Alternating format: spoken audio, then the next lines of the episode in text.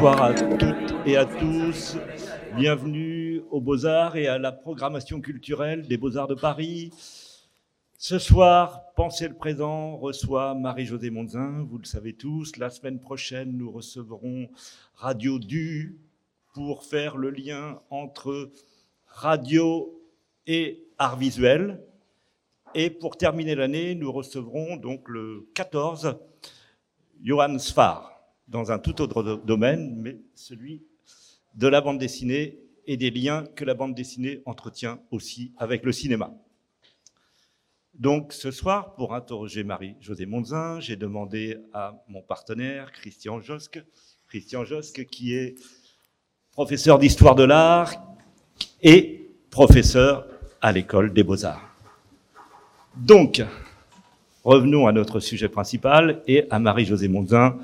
Et pour tout vous dire, je suis très, très, très, très, très fier de recevoir Marie-Josée Monzin. Ça fait partie des personnalités qui m'inspirent depuis longtemps et j'ai la chance aux Beaux-Arts de pouvoir accueillir les personnes que j'aime beaucoup. Donc, merci d'être avec nous, Marie-Josée Monzin. Merci.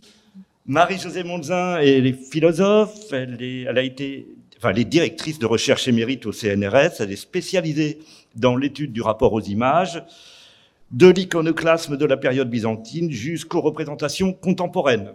Elle a publié de nombreux essais, une douzaine euh, et beaucoup d'autres articles, et nous nous avons décidé de l'inviter à l'occasion de cet ouvrage qui est paru en 2020 aux éditions de la Fabrique et qui s'appelle K comme colonie, Kafka et la décolonisation de l'imaginaire. Je, débuter, Marie-Josée Monzin, j'aurais voulu revenir sur cette, sur cette idée que, je, que je ne savais pas d'ailleurs. J'ai vu que dès le début de votre carrière de philosophe, vous aviez pris l'image très au sérieux.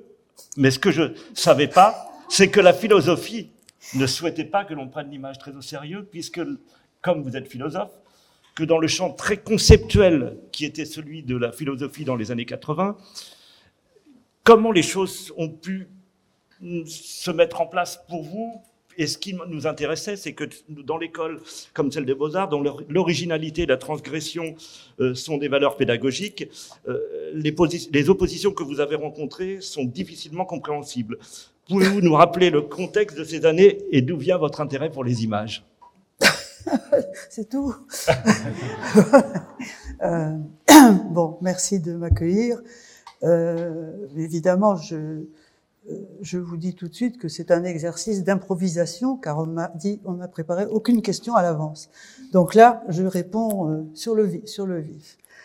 Euh, vous voulez savoir d'où vient mon intérêt pour les images euh, Elle vient de mon intérêt pour ceux qui les détruisent.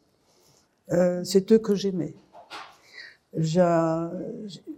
dès que j'ai découvert qu'il y avait des iconoclastes, et la façon dont cette découverte s'est faite ne mérite pas qu'on y revienne maintenant, mais en tous les cas, j'étais toute jeune, ça m'a enchantée. Euh, j'étais entourée d'images, euh, j'étais dans un milieu très très fortement marqué par par l'art et la création artistique et la, la, la culture visuelle. Euh, donc certainement qu'un psychanalyste expliquerait euh, d'où venait cette, cette jouissance que, à penser qu'il y avait des gens qui cassaient les images. Puis je m'y suis intéressée plus tard euh, historiquement, c'est-à-dire euh, savoir qu'il y avait un moment qui s'appelait la crise de l'iconoclasme, et donc là, ça devenait pour moi très très intéressant. Ça devenait non pas un mot que je partageais avec le capitaine Haddock et mes propres fantasmes, mais euh, quelque chose qui avait euh, dans, dans l'histoire une place euh, critique, fondatrice, et que je découvrais comme politique. Euh, donc la, la, question de, de l'iconoclasme et de la destruction des images, je la travaille, je, je me mets à la travailler, et j'avais quitté, pour cela, j'ai dû quitter l'enseignement que j'avais à Vincennes, qui était très fortement ancré, sur, orienté sur la bande dessinée d'ailleurs, euh, pour entrer au CNRS, et là j'ai déposé un, sujet de recherche qui était la, la, question, la question politique de l'image, de l'iconoclasme et de ce qu'est-ce qui s'est passé à Byzance. Comme j'étais philosophe et que, que l'on m'a dit au CNRS que euh, à Byzance, il n'y a jamais eu de philosophie, euh, mais seulement des théologiens. Il m'a fallu euh, trouver le chemin pour pouvoir travailler sur une période qui était largement confisquée par le monde théologique ou par des grands savants, épigraphistes, euh, historiens, mais euh, s'occupant de problèmes de, de, civilisation byzantine, etc. Mais alors, s'intéresser philosophiquement au corpus byzantin euh, n'était recevable ni par les philosophes qui considéraient qu'il n'y avait pas de philosophie à Byzance, ni par les byzantinologues qui ne voyaient pas ce qu'un philosophe venait faire chez eux. Donc, le, comme vous me demandiez tout à l'heure quels étaient les, liens que j'avais avec ceux qui s'occupaient des images, je tiens à dire que le travail que j'ai fait pour mettre en place finalement un livre qui a mis beaucoup de temps à sortir, euh, parce que j'ai traduit avant que, que Image, Icône, Économie sorte, je me, je me suis mise, j'ai décidé, grâce à quelqu'un de magnifique qui est mort maintenant, qui était Jean Gouliard, qui m'a dit pour faire, euh, pour, faire admettre votre travail dans le milieu byzantiniste et même philosophique, traduisait un texte auquel personne ne veut, ne veut s'attaquer. C'était les antirétiques de Nicéphore le patriarche, en pleine crise iconoclaste. Je suis allé à la Bibliothèque nationale euh, avec les beaux volumes de, de Mille et il a fallu euh, traduire les, les, 200 pages de grec byzantin euh, où Nicéphore insulte les iconoclastes et euh, argumente, argumente pour défendre les images. Et là, bon, entre Nicéphore et moi, de longues fiançailles, quasiment un mariage.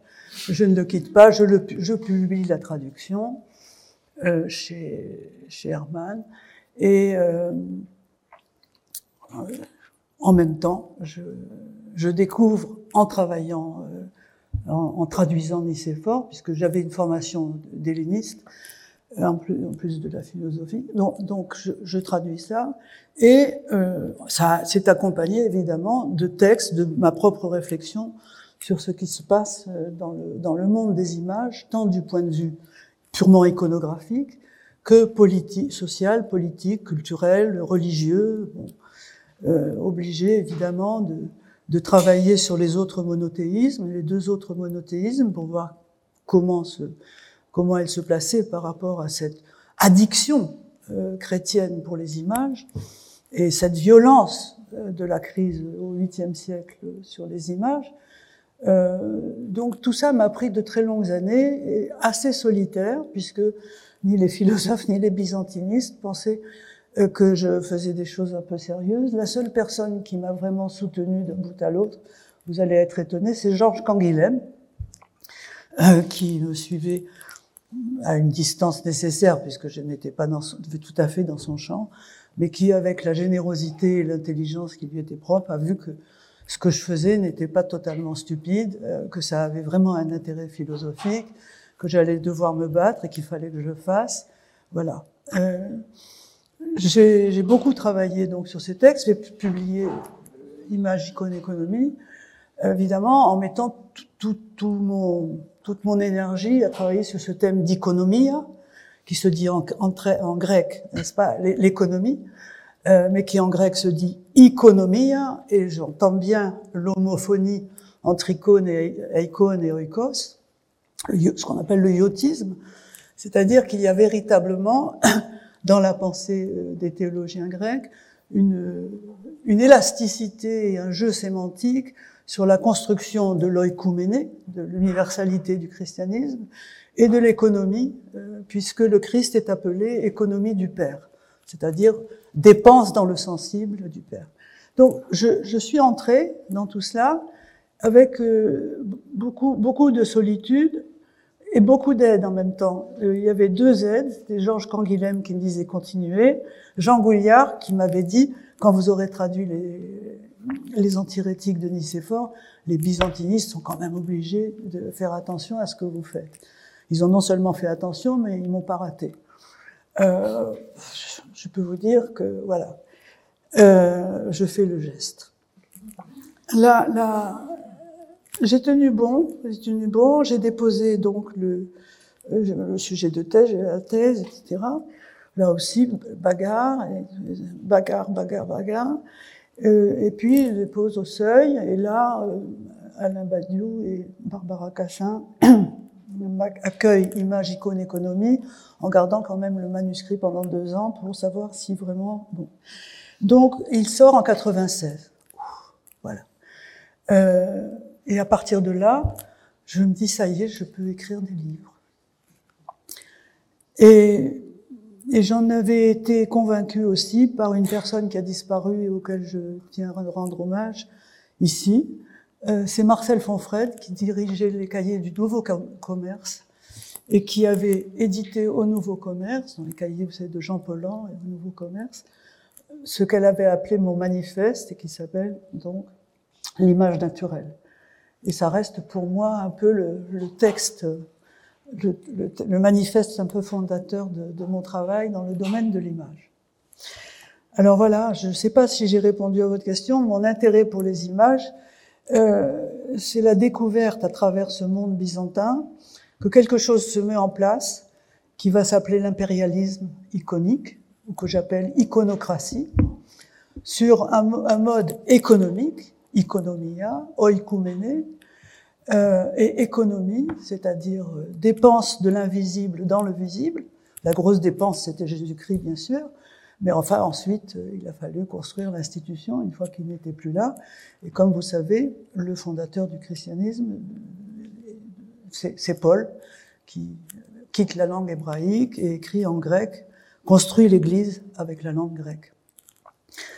Euh, puis après, il y aura la langue latine viendra relayer et accompagner évidemment les théologiens, les, pères de l'Église, et puis tous ceux qui, prenant le pouvoir, savent désormais dans l'Occident chrétien que celui qui est le maître des images est le maître du monde. Que le pouvoir, c'est avoir le, monopole de, des images. Le monopole, euh, faire ce que j'ai résumé parfois par des formules, faire voir, c'est faire croire, faire croire, c'est faire obéir. Donc cet enchaînement m'intéresse politiquement, voir comment ça va se passer dans le monde occidental, vu qu'il y a d'une part le développement impérialiste de, des images du pouvoir et du pouvoir des images, et à côté, évidemment, le, le, florissement enfin, de, de tous les gestes artistiques qui accompagnent ce, culte, ce culte ou cet amour ou ce plaisir, cette joie des images, qui est indéniable. Hein, il ne s'agit pas de bouder le plaisir qu'on a à regarder de belles choses. Mais euh, la, question de l'art émerge lentement. Vous savez que dans le monde grec, il n'y a pas de mot pour dire art, au sens où nous l'utilisons euh, depuis de, assez tardivement. Donc, euh, ça, ça m'a amené à m'intéresser à la fois à, la, je dirais, à l'engagement, à un engagement de la pensée politique dans les régimes d'iconicité, dans les régimes d'image et de et d'iconocratie, comme je l'appelle, d'iconocratie, de phobocratie, euh, et puis le, le, déploiement des termes évidemment de, de l'économie. Je ne pouvais pas ne pas être sensible à la modernité de, ce terme, euh, et d'autre part de, m'intéresser et même de me passionner pour ce que ce qu'on appelle peu à peu finalement, et surtout à partir de la Renaissance, les artistes, euh, construisent un, monde qui s'adresse à l'imaginaire et qui euh, peut-être présente, peut présenter des, les critères d'une résistance ou un horizon de liberté euh, et des régimes d'émancipation du regard qui euh, résistent aux tyrannies ou au contraire s'y soumettent. Donc euh, aborder l'histoire de l'art un peu sous le signe d'une interrogation de notre liberté, de la liberté de notre regard, au point de dire dans, dans ma langue que je n'appelle artiste que celui qui donne de la liberté à celui à qui il s'adresse. C'est-à-dire que c'est la liberté du spectateur qui est véritablement l'enjeu d'un geste d'art. La liberté de l'artiste, c'est une autre affaire, ça dépend des moments. Et il y a une histoire hein, de, cette, de cette liberté, de cette indépendance, de cette rébellion, etc. Mais en tous les cas, euh, ce qui m'intéresse, euh, ce qui m'a intéressé, c'est de voir comment se construit, euh, se construisent et se produisent les, à côté de l'impérialisme euh, de la communication visuelle, se construit depuis des siècles tout un monde d'objets et de propositions visuelles qui peuvent offrir aux spectateurs la liberté d'un regard et l'espoir d'une émancipation. C'est ce que vous voulez dire quand vous dites qu'il y a des images qui prennent la parole et d'autres qui donnent la parole. Voilà, ce que je, il m'arrive de jouer comme ça, j'ai des formules. Il y a des images qui prennent la parole et il y a des images qui donnent la parole. Et c'est d'une certaine façon, la publicité, la télévision, la, communication prend la parole. Et quand elle prend la parole, elle ne se contente pas de parler, elle la prend.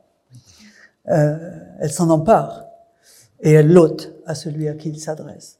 Donc les images qui donnent la parole sont celles qui, dans leur silence, évidemment, ouvrent un espace de pensée, de résistance, de turbulence, euh, de vagabondage. Et j'ose dire que j'ai un penchant pour l'anarchie.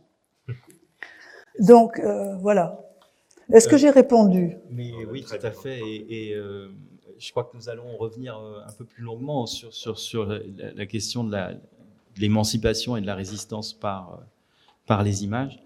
Euh, je voudrais euh, peut-être euh, très rapidement et pas pour euh, trop prolonger ce, cette vision rétrospective de votre parcours, mais revenir sur la longue genèse de, de, ce, de livre, Image, icône, économie, et, vous, vous, sur le, sur le contexte. Vous dites que vous avez travaillé dans une, en somme, dans une grande solitude, oui.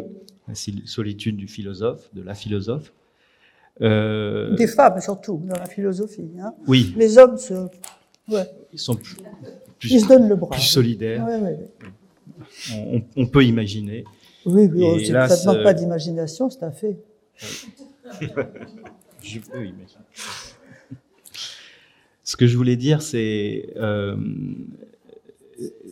c'est une période de les années 80 et, et, donc le début des années 90, au moment où vous achevez le, manuscrit de ce livre, euh, au cours de laquelle le, la vision sur l'art et, pas des historiens de l'art euh, a profondément changé. On sort de l'iconologie panofskienne, on, s'oriente vers une sorte d'anthropologie historique des images avec euh, des textes comme aussi importants que le livre de, de de Gerardo Hortali sur les images infamantes, David Friedberg sur le pouvoir des images, Hans Belting sur images et culte. Euh, et on a l'impression que vos deux, vos deux cheminements, enfin ceux des historiens d'art et, et, votre cheminement de, de, philosophe, sont, sont en somme parallèles. Comment avez-vous reçu euh, ces, ces, textes euh, et, comment euh, avez-vous souhaité y répondre? Pas, je vais pas à y répondre. Moi, j'ai lu, lu ce les, ce qu'écrivaient les historiens d'art. Bien sûr, je suis pas historienne d'art, donc je, grâce à eux, je veux dire, j'apprends, j'apprends énormément de choses. Mais c'est vrai que les problèmes méthodologiques qui se sont posés dans l'histoire de l'art euh, n'ont pas été les problèmes que moi je me, posais. Euh, parce que oui, la lecture de Panofsky, puis bon, jusqu'à Belting, c'est, ce sont des choses qui m'ont accompagné sans, véritablement m'aider, que j'ai lu, voilà. Peut-être que si ces gens, ces personnes, ces grands hommes, euh, m'avaient lu, euh, on aurait pu tout d'un coup euh, croiser des points de vue et, et débattre. Euh, mais quand je dis qu'il y a de la solitude, je veux dire que je, je n'ai pas trouvé de, véritablement de, de lecteurs dans le monde des historiens d'art.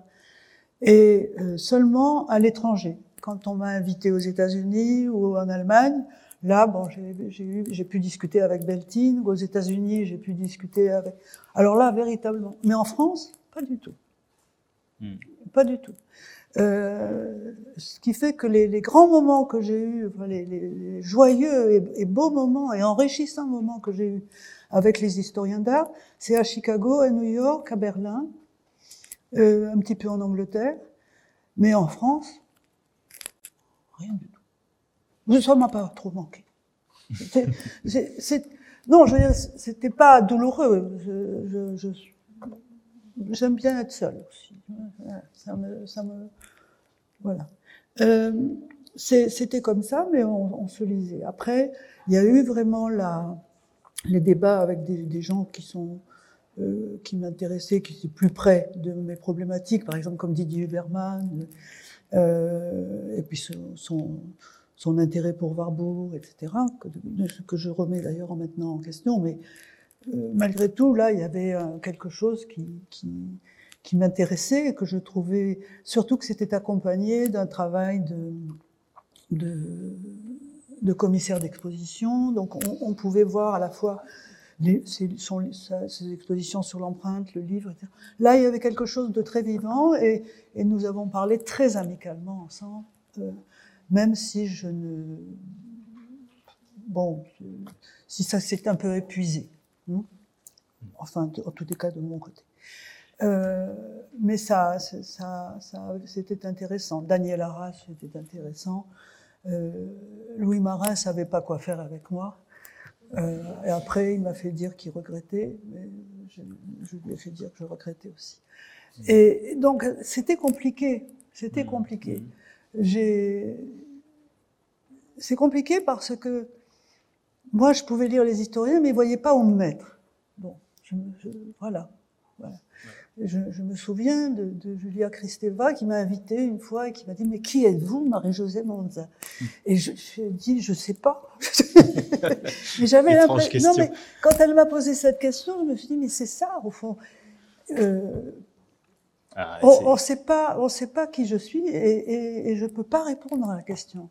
Je, je peux dire de ce qui m'intéresse euh, et que c'est peut-être, oui, un petit peu bizarre parce que ça ne suit pas absolument le, main, le mainstream, sans être, euh, c'est pas une grande œuvre, c'est pas, c'est modeste, hein, c'est une réflexion qui est, qui est passée par des chemins qui n'étaient pas les chemins communs, mais qui arrivaient à partager des questions qui étaient des questions communes.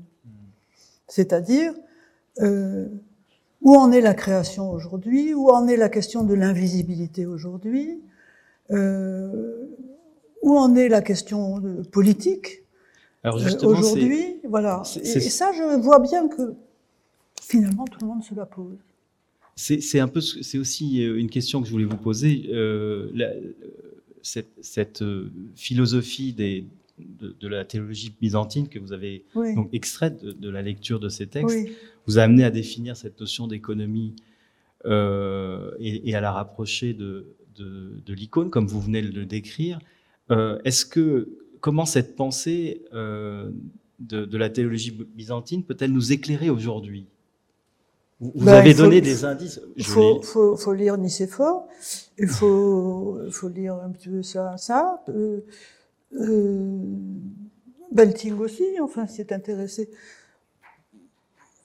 Bien sûr que euh, ce, qui, ce qui, ça nous fait, ça nous éclaire sur aujourd'hui parce que c'est la construction de l'impérialisme visuel, de la question de la communication et de la, de la, de la, c'est la, c'est la, c'est la, c'est la doctrine qui va nourrir la théorie politique et la pratique politique de faire, enfin, qui, qui amène à, à, un moment, euh, même en France, à dire on va faire un ministère de la culture et de la communication.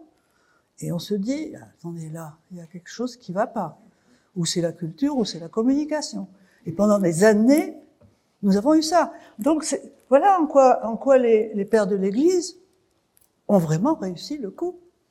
Parce que pour eux, oui, évidemment, qui a un ministère de la culture et de la communication. Donc, euh, c'est vraiment euh, l'impérialisme chrétien, l'œcuménisme, de la de l'impérialisme visuel, de l'impérialisme sur les corps, sur la croyance, sur la liberté, sur la la confiscation même de l'imaginaire collectif, sur euh, voilà. donc il y a il y a une lutte à mener. Vous, Et pour moi, la question de l'image, c'est la question d'une lutte. C'est pas, je, ne suis pas, euh, je, je suis pas décoratrice.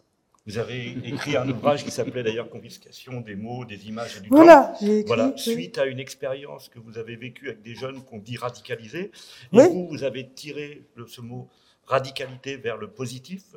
Vous avez fait toute une distinction entre l'extrémisme et la radicalité. Est-ce que vous pouvez revenir sur ce moment qui est très fort puisque vous avez passé beaucoup de temps avec ces jeunes dits radicalisés? Oui, oui, j'ai passé deux ans J'aime bien aller ailleurs. Donc, je suis allée dans les écoles primaires aussi. Euh, je suis allée pendant deux ans, euh, j'ai travaillé pendant deux ans dans le cadre de la PJJ, de la protection judiciaire de la jeunesse, donc ayant affaire à des mineurs qui avaient fait des bêtises, petites ou grandes, euh, parfois lourdes, et qui étaient euh, en situation qu'on est de radicalisation. Et moi, je, euh, qui les voyais chaque semaine, je disais, ils étaient tous sauf radicaux. Ils étaient dans une demande de cadre, dans une demande de loi, dans une demande de, euh, une demande d'ordre, etc. Et au contraire, ils cherchaient des bords. Ils cherchaient, et, donc, euh, oui, j'ai travaillé avec eux. Et d'ailleurs, je me souviens très bien, euh, lors d'une séance, puisqu'on passait quand même une matinée entière euh, chaque semaine, c'était le, le, mardi, je demandais à, l'un d'eux, enfin, si, si, tu te demandes, si tu te demandais quelle est la, quelle est pour toi la chose la plus importante qui va te permettre de t'en sortir. Il me dit, je me dis chaque matin, soigne ton image. C'était magnifique. Non mais donc euh, bon ben on va s'en occuper. Hein euh, on a fait beaucoup de choses ensemble, c'était c'était superbe. D'autant plus que on les préparait à des professions qui s'appellent aide à la personne. Donc eux n'étaient pas des personnes, mais ils étaient censés euh, aider celles qui en étaient. Euh, donc moi, j'avais l'impression de faire de l'aide à la personne, c'est-à-dire que j'avais devant moi de vraies personnes qui étaient en souffrance d'image, en souffrance d'invisibilité, en souffrance d'effacement, et qui cherchait par tous les moyens à, à émerger dans une lumière, n'importe laquelle, que ça s'appelle euh, les marques euh, pour s'habiller, que ça s'appelle la télé, que ça s'appelle euh, le feu, que ça s'appelle mais la richesse, le sport, sortir des ténèbres, sortir de l'ombre, sortir de la nuit, sortir de l'effacement. Donc, en fait de radicalisation, on avait affaire à une douleur, à une douleur infantile, une douleur infantile, même chez des gens qui avaient 18 ans. Euh, pas 18 ans, puisque la PJJ, ils avaient en dessous. Euh, C'était jusqu'avant 18 ans, c'est les mineurs. Et, on, a, eu de très beaux moments, et j'étais très émue, ils m'ont beaucoup apporté. Ils m'ont beaucoup, ils m'ont vraiment beaucoup aidé. Et c'est à ce moment-là, d'ailleurs, que j'ai j'ai commencé à écrire des textes sur la question de l'hospitalité, en disant, en scandant sans arrêt que offrir l'hospitalité, accueillir, c'est s'enrichir. C'est-à-dire que ceux qui arrivent sans rien nous donnent bien plus que ce que nous leur donnons. Euh, et ça, je l'ai vraiment vécu dans, dans, cette situation. Et ça passe justement, entre autres, par la dignité de l'image qui se reconstitue dans un dialogue, par l'échange de la parole, par l'écoute, par le fait de, de respecter des silences, de construire des pudeurs et de proposer des cadres, de proposer des, des, des bords, des cadres qui, donnent le, qui leur donnent le, un sentiment de sécurité pour échapper à l'extraordinaire violence qui résultait de leur insécurité de leur effacement. Donc ça a été très lié aux images. J'ai fait ce travail en compagnie de Sarah Klemenskola, euh, qui est une euh, documentariste délicieuse. C'est d'ailleurs elle, à elle que je dois d'avoir été introduite à la PJJ. Vous connaissez peut-être Sarah Klemenskola, à savoir que vous la connaissez, parce que c'est elle qui fait la, qui, qui conduit les, les spectateurs au théâtre de la colline jusqu'à leur place. En fait, c'est une magnifique euh, documentariste euh, et qui, a qui travaille très très bien au niveau social et qui a travaillé comme moi. Et c'est grâce à elle que j'ai travaillé à la PJJ. Elle gagne sa vie en vous amenant à votre place à la colline. Euh, donc euh, voilà, c'est donc quand j'ai écrit confiscation des mots, des images et du temps, c'était pour me, me réapproprier, pour, pour signaler que nous devions nous réapproprier la radicalité et ne pas la laisser à ceux qui n'y voient que fanatisme, meurtre et violence. Ils sont pas radicaux, ils sont dans la détresse. La radicalité, c'est nous qui devons être radicaux. C'est à nous d'être radicaux. C'est-à-dire d'arrêter de faire des concessions au pouvoir qui nous enlève les mots, les images et le temps. Voilà, c'était ça l'idée de ce livre. Vous avez beaucoup travaillé avec euh, des artistes euh, et notamment des documentaristes. Je pense au, beaucoup. au, film que vous avez, enfin dans lequel vous apparaissez de, de Katia Kameli, euh, roman algérien. Oui, c'est pas pour ça que je m'intéresse au documentaire. Hein. c'est pas parce qu'on a fait. Un ah oui, c'est pas, ce n'est pas ce que j'entendais. Euh, non, ma question c'est plutôt sur le, compagnonnage euh, ah avec les artistes. De Katia, oui. De Katia et, d'autres artistes que vous avez suivis, avec lesquels vous avez dialogué. votre rapport euh, à la création artistique, il est, il est très ancien. ah oui. Et, qu'est-ce que ça vous, qu'est-ce que ça vous a apporté pour penser philosophiquement et politiquement le monde dans lequel on vit? Ce rapport aux artistes? Ben, c'est, Pour moi, c'est la seule compagnie qui m'aide à continuer à faire de la philosophie. Euh, parce que des les philosophes sont rares. Euh, mon ami Patrice Laureau, euh, vrai philosophe, en sait quelque chose, en nous en parlons souvent. Euh, et c'est vrai que ça n'est pas forcément dans la compagnie des philosophes que je vois, que je construis le plus d'espoir, encore qu'il y en a d'excellents et qui, qui travaillent très très bien.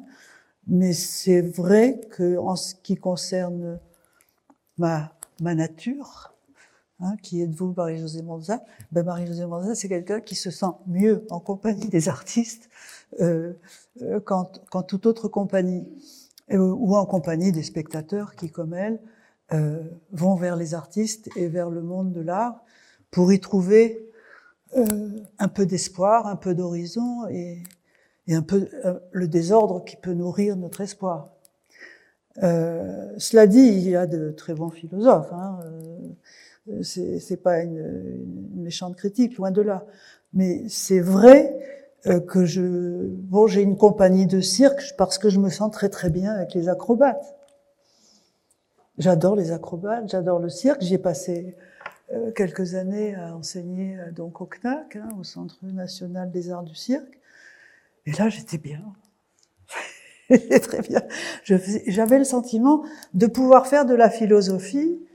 Et eux aussi disaient que voilà ah, bah, bah, ah bon ben alors c'est ça la philosophie je, suis pas sûre mais en tous les cas c'est comme ça que j'en fais et donc on a vraiment et nous continuons à, à travailler ensemble parce que l'acrobatie est un art admirable euh, qui travaille avec le péril qui travaille très durement euh, avec le péril et avec la joie, avec la fiction de plus en plus. Hein, c'est de moins en moins euh, un, divertissement euh, euh, simplement populaire. Le cirque est, véritablement dans un déploiement d'art et, de création prodigieux depuis un certain nombre d'années.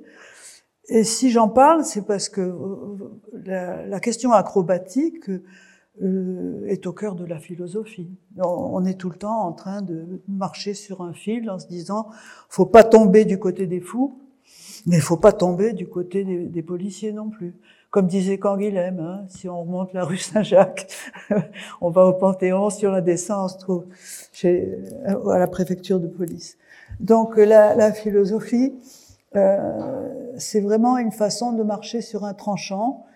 Et en ce moment, on n'y est pas très confortable, mais ceux qui, en, ceux qui sont, je dirais, les vrais philosophes, c'est ceux qu'on reconnaît à leur inconfort. quand ça va très bien pour eux, il faut se faire du souci. Je ne sais pas si vous avez entendu le dialogue entre Onfray et Welbeck, c'est pas mal. Oh, ah oui, c'est pas mal. Oui, oui. justement, oui, exactement. Si je pose cette question, c'est aussi parce que dans, le, dans votre livre Cas comme colonie, euh, vous, vous, tissez des liens avec, entre des, euh, comment, des études, analyses d'œuvres d'art, euh, la lecture de, de Kafka et des écrits d'historiens, d'anthropologues et d'historiens en particulier de la colonisation. Mm. Mais je te laisse Alors, la question poser la première question sur ce livre. Il y avait déjà, le point de départ, c'est que vous, refusez l'expression euh, postcolonialisme. Est-ce que vous pouvez nous expliquer bah Parce qu'il est, parce qu'il est toujours là. Parce qu'il est toujours présent. Oui. Donc c'est pas. voilà. il n'y a pas de postcolonialisme, il y a le colonialisme. vous avez choisi pour ce nouvel essai de vous en remettre à la puissance fictionnelle de, Kafka et particulièrement au récit de la colonie pénitentiaire.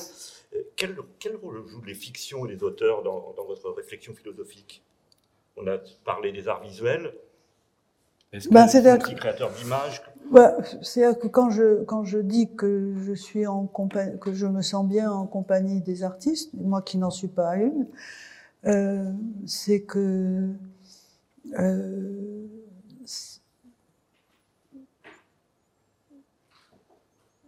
enfin là j'ai trouvé euh, dans la compagnie de, de, de, la littérature de Kafka, euh, oui, et de d'un certain nombre de, d'auteur, enfin, la, toutes les ressources dont j'avais besoin pour comprendre d'abord euh, ma propre histoire. Hein. Je suis née dans un pays colonisé, en Algérie, euh, dans une famille non pas de colons du tout, de colonisateurs. Euh, c'était une famille qui se trouvait, je dirais, par des circonstances tout à fait extérieures à Alger. Donc j'y suis née, j'ai fait toutes mes études, mais j'ai vu de très près, j'ai vécu de très près la situation des blancs, euh, la situation coloniale et euh, la guerre. Euh, donc vu mon âge, j'ai connu la guerre d'Algérie et j'ai pu voir, j'ai pu voir toute la guerre puisque je, je, suis rentrée en France que pour faire mes, mes études après les années 60. Bon, donc euh, il, y a, il y avait une détermination biographique, une détermination, euh,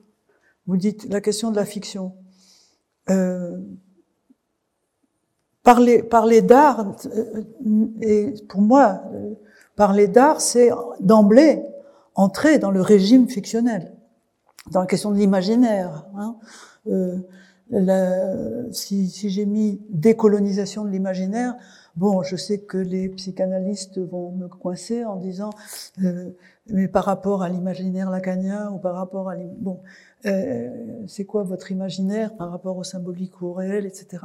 Bon, on peut, je peux répondre, je suis pas euh, totalement analphabète, mais j'ai utilisé le mot, je dirais, avec souplesse, hein, euh, avec, avec souplesse, juste pour euh, pas seulement pour, euh, pour euh, viser la question de l'inconscient, d'un colonialisme inconscient, d'un racisme inconscient, parce que je, pense que la, question est inscrite, la question du racisme et de la colonisation est inscrite dans l'inconscient, certainement, c'est sûr, mais aussi dans, un imaginaire aussi parfaitement conscient et politiquement dirigé, euh, qui est le, régime idéologique de la communication, qui touche aussi des opérations symboliques qui sont tout à fait conscientes de la part des technocrates de la communication et, de, la, colonisation.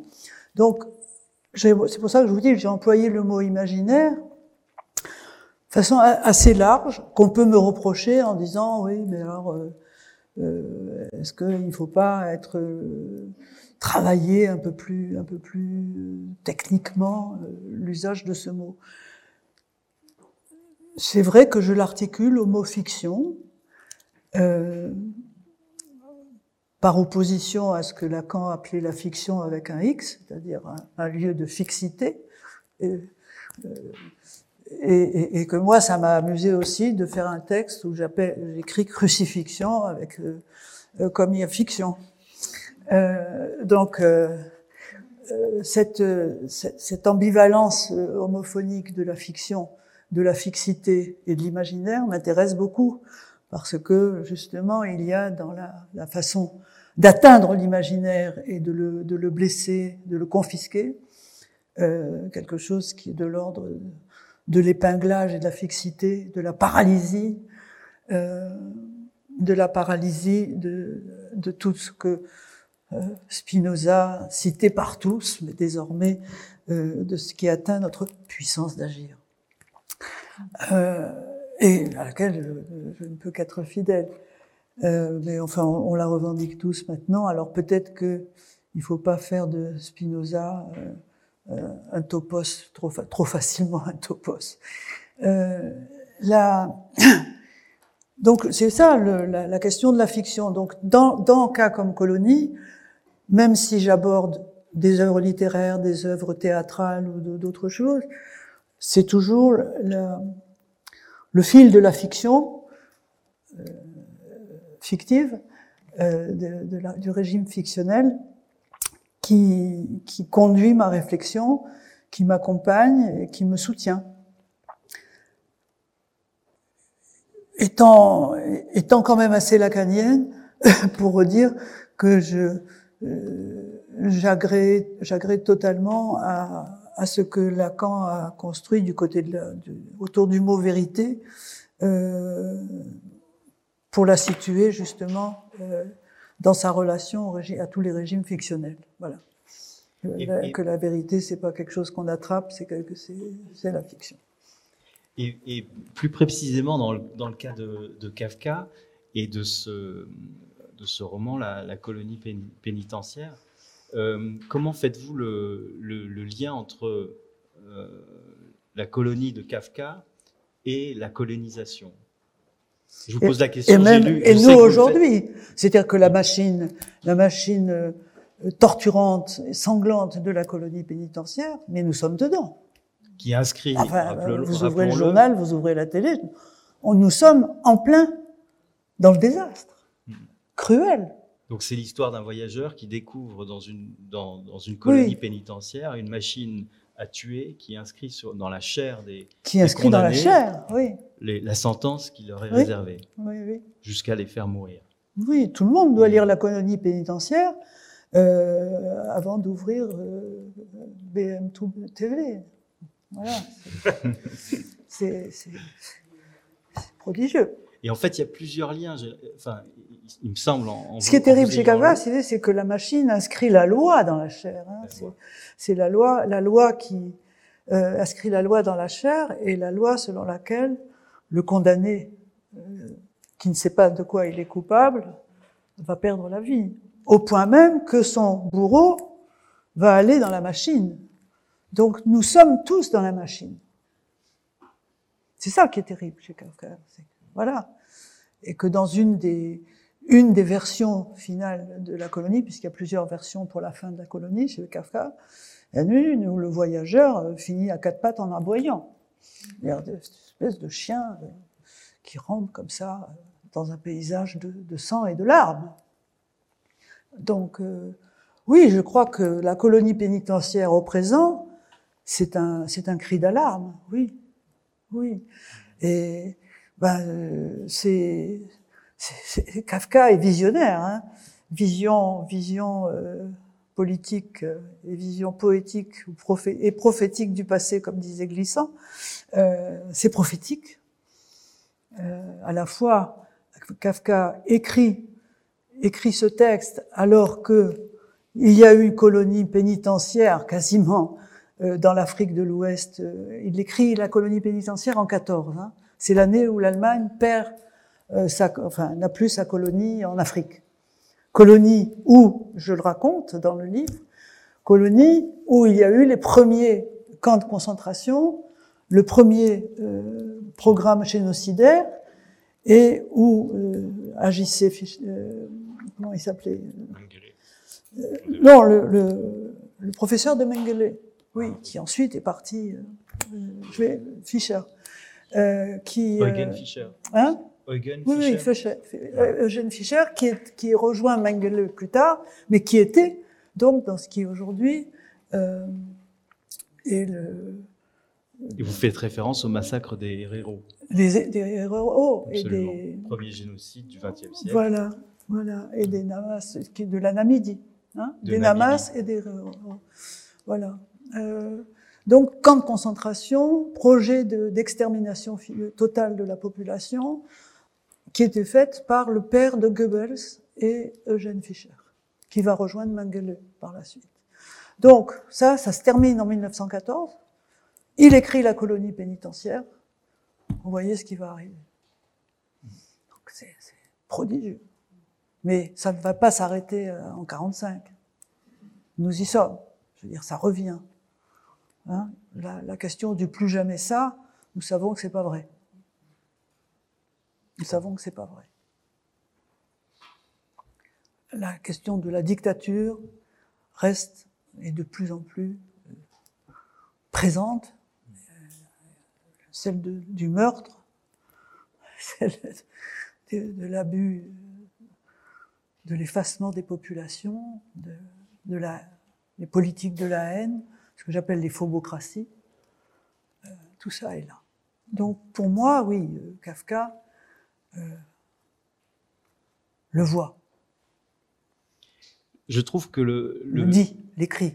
le, le livre que vous nous offrez, Qu'a comme colonie, c'est aussi un, un formidable outil d'ouverture. C'est-à-dire que c'est tout à fait saisissant de, de, de- de voir Kafka à ce moment-là écrire la colonie pénitentiaire, mais vous offrez aussi, par euh, le commentaire de, tous ces auteurs, ces historiens et historiennes, et de tous ces artistes, des moments de prise de conscience et d'émancipation. Et je crois que c'est, il faut aussi insister là-dessus, c'est-à-dire que ça n'est, c'est un livre évidemment qui nous raconte les pires heures sombres que nous, que nous avons vécues et que nous vivons encore euh, sous le nom de colonisation, mais qui en même temps offre ses antidotes à travers le travail de ces artistes. Mais il y a quelque chose que j'ajouterais à votre à ce que vous dites, qui est tout à fait oui, que- qui est vrai au sens où j'aimerais bien que quelque chose s'indique du possible. Mais ce que je dis, c'est qu'il y a non seulement une colonisation décolonisée, mais qu'il est temps que nous prenions conscience, nous sommes colonisés. Nous sommes colonisés par, par le capitalisme libéral. Nous sommes habités. Quelque chose s'inscrit chaque jour dans notre chair. Et que si nous nous décolonisons pas nous-mêmes, nous allons continuer à avoir peur des gens qui arrivent depuis les colonies. Voilà. Cette inhospitalité institutionnelle fait partie de la phobocratie, c'est-à-dire d'être obligé de reconnaître que nous sommes totalement habités par la question du racisme, de la colonisation, de l'effacement et de la haine. Voilà. Euh, Arendt l'avait bien vu aussi. Hein. Je veux dire, Et quels sont pour vous les, plus beaux exemples d'émancipation face à ce- cette colonisation des esprits et des corps? Est-ce que dans, parmi les auteurs que vous citez, parmi les artistes que vous mentionnez dans votre livre, est-ce qu'il y a des, des exemples que vous aimeriez nous, dont vous aimeriez témoigner? Vous me demandez ma sélection? Absolument, une liste. Je vous signale que je, vous le savez, que je rends hommage dans le livre à Mathias Langhoff, qui pendant la guerre en Yougoslavie a monté la colonie pénitentiaire en faisant entendre, il a, il a monté la colonie pénitentiaire d'une façon tout à fait importante et magnifique que j'ai vue dans les années 80, 94-95.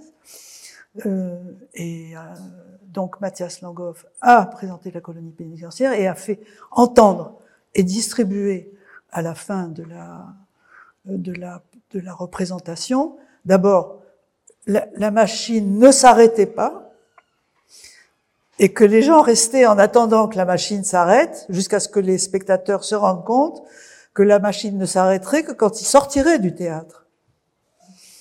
Donc, il y avait là une stratégie euh, de, de rester dans l'espace de la machine ou d'en sortir, et, qui attend, et Langhoff attendait qu'en sortant. Et en sortant, il donnait donc des, le texte de, des, concernant les, les, les, aveux à la haie des crimes qui avaient été commis par euh, euh Milosevic, Karadzic, etc. Enfin bon, il faisait un lien direct avec ce qui s'était passé avec l'épuration ethnique. Voilà. Donc, il y, avait, il y avait véritablement une actualité là qui était assumée par un artiste qui voulait faire entendre, à travers Kafka, qu'il était en train de se passer euh, ce que, Pascal, ce que Kafka décrivait euh, à, à, quelques heures de, de la capitale. Donc, euh, oui, rendre hommage à des, des artistes. Alors, est-ce que euh, quels sont les artistes qui m'intéressent?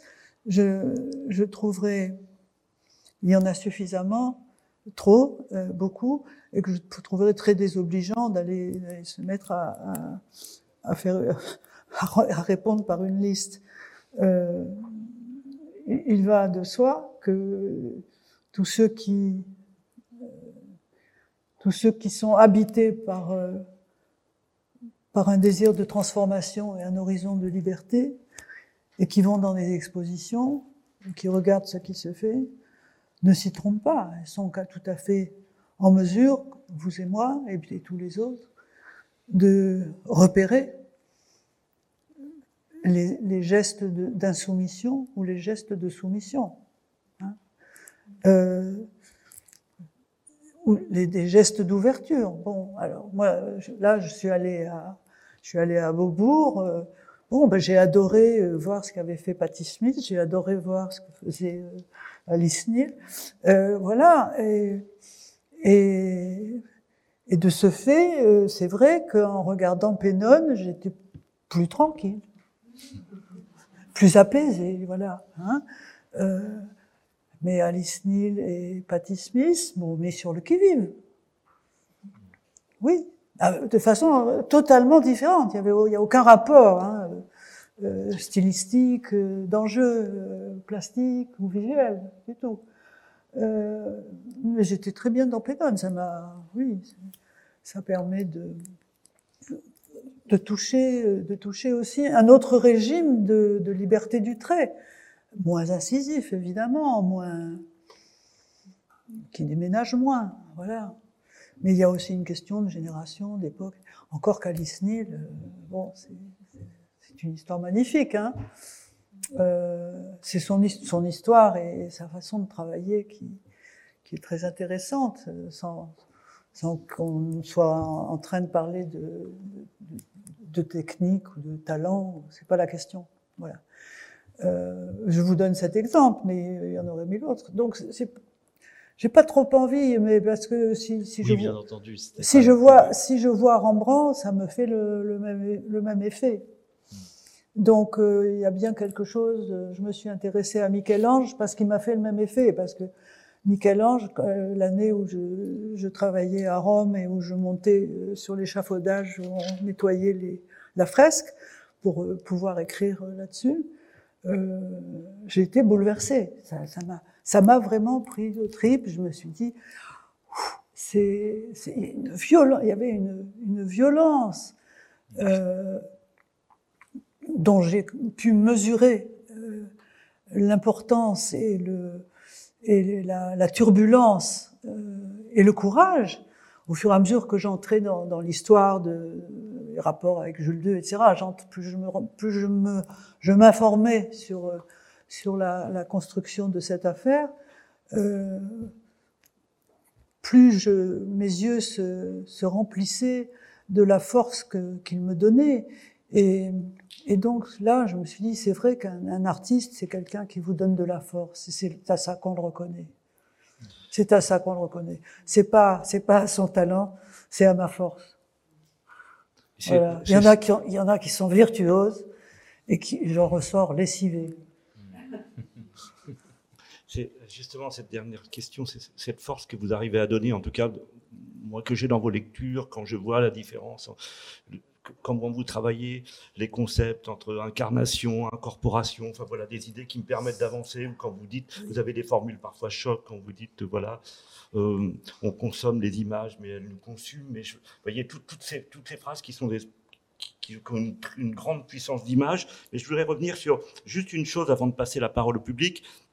Je voudrais vous dire que dans le chapitre consacré à la langue, qui m'a beaucoup intéressé parce que je devais écrire un, texte sur Glenn Ligon. Et, ah. euh, et vous dites, vous dites qu'il faut parler sa propre langue comme une langue étrangère. Ah, oui. ça très très beau. Et que, et que cette manière de faire est sans doute une des voies radicales vers la décolonisation de l'imaginaire.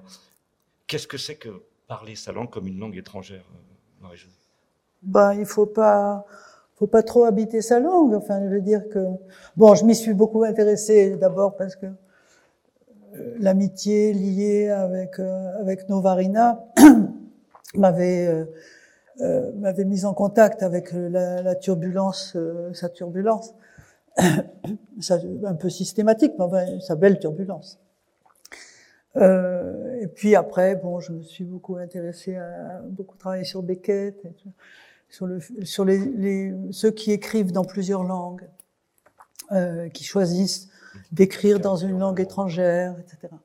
Bon, euh, et donc euh, Kafka écrivant n'écrit pas en yiddish, il écrit en allemand, qui est, la, langue de sa, à la fois de sa puissance et de sa détresse. Bon. Donc j'ai écrit là-dessus. D'ailleurs, à Cerisy, quand il y avait le, ce qui m'intéressait beaucoup aussi, par exemple, chez, chez Novarina, c'est le, le, fait que de découvrir à travers ses, son travail euh, que que sa langue c'était le hongrois, qu'il ne parle pas, euh, parce que c'était la langue euh, d'amour de sa mère. Sa mère avait eu une passion amoureuse pour un Hongrois qui avait disparu à cause de l'Holocauste, pendant la, la, guerre. Et sa mère avait gardé de cet amour uniquement une chanson en hongrois dont elle ne comprenait même pas les paroles et qu'elle chantait. Et Novarina a habité ce chant, fidèle à l'amour de sa mère à travers cette langue, et donc, vous ne le savez pas, mais en fait, Novarita, c'est du hongrois. Et euh, simplement, vous le lisez en français, mais c'est du hongrois. C'est la langue d'amour. Et donc, euh, ce qui est bien, c'est de trouver pour chacun la langue d'amour. Ça ne peut pas être forcément, ça ne peut pas être la langue dans laquelle nous avons appris à nous soumettre la question, ça pose aussi la question de la traduction. Enfin, ça ouvre à, toutes les euh, à la, question de la traduction, à la question du polyglottisme, du bilinguisme. J'en ai beaucoup parlé aussi avec Abdelwahab Medeb, euh, qui nous a quittés malheureusement, euh, qui avait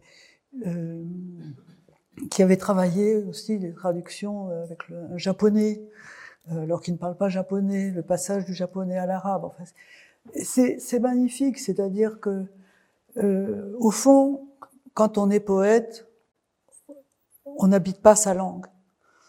On, la voyage à travers elle. Et je reprendrai une fois de plus une expression de, de Glissant qui évoque le bruissement de toutes les langues. Dans l'usage qu'on peut faire d'une langue, il faut entendre le bruissement de toutes les autres langues d'où toute sa bon l'arborescence la, de, sa pensée sur la créolisation, mais sans aller même par là, un, qui, retouche à la, question de la colonisation, euh, c'est qu'il ne faut pas s'installer dans sa langue comme si on, savait exactement ce qu'on disait quand on parle. Je veux dire, Lewis Carroll nous a mis à cet apprentissage, il faut bien l'écouter. Euh, Alice et Humpty Dumpty nous donne des leçons là-dessus aussi. Donc, cette, euh, cette vigilance sur le fait de ne pas s'installer dans la langue du pouvoir, qui finit par être la langue de bois, qui n'est pas que celle de la, de la bureaucratie, mais qui est celle de ce qu'on appelle ici la démocratie, et qui n'en est pas. qui n'en est pas une. Il faut savoir s'exiler de sa propre langue et d'abord, ne serait-ce que pour ceux qui arrivent magnifiquement depuis le lointain aujourd'hui vers nous, qui ne connaissent pas notre langue, qui doivent l'apprendre pour pouvoir communiquer, mais qui nous donnent l'occasion aussi d'entendre des accents, des mots, et que peut-être qu'il serait bon que nous soyons plus ouverts à ces langues qui ne sont pas que de l'anglais, euh, mais qui sont tous ces, tout ce bruissement des langues, tous ces accents, toute cette musique qui vient habiter nos meubles, nos cuisines, nos rues, nos vêtements, voilà, de façon à ce que l'accueil soit un art aussi. Voilà. Accueillir devrait être un art, l'hospitalité devrait être un art, c'est-à-dire que là aussi, le fait d'accueillir nous donne de la force. Donc c'était ça, mon intérêt pour la langue. Merci, merci Marie-Josée, merci Christian. J'espère que j'ai pas dit trop de bêtises.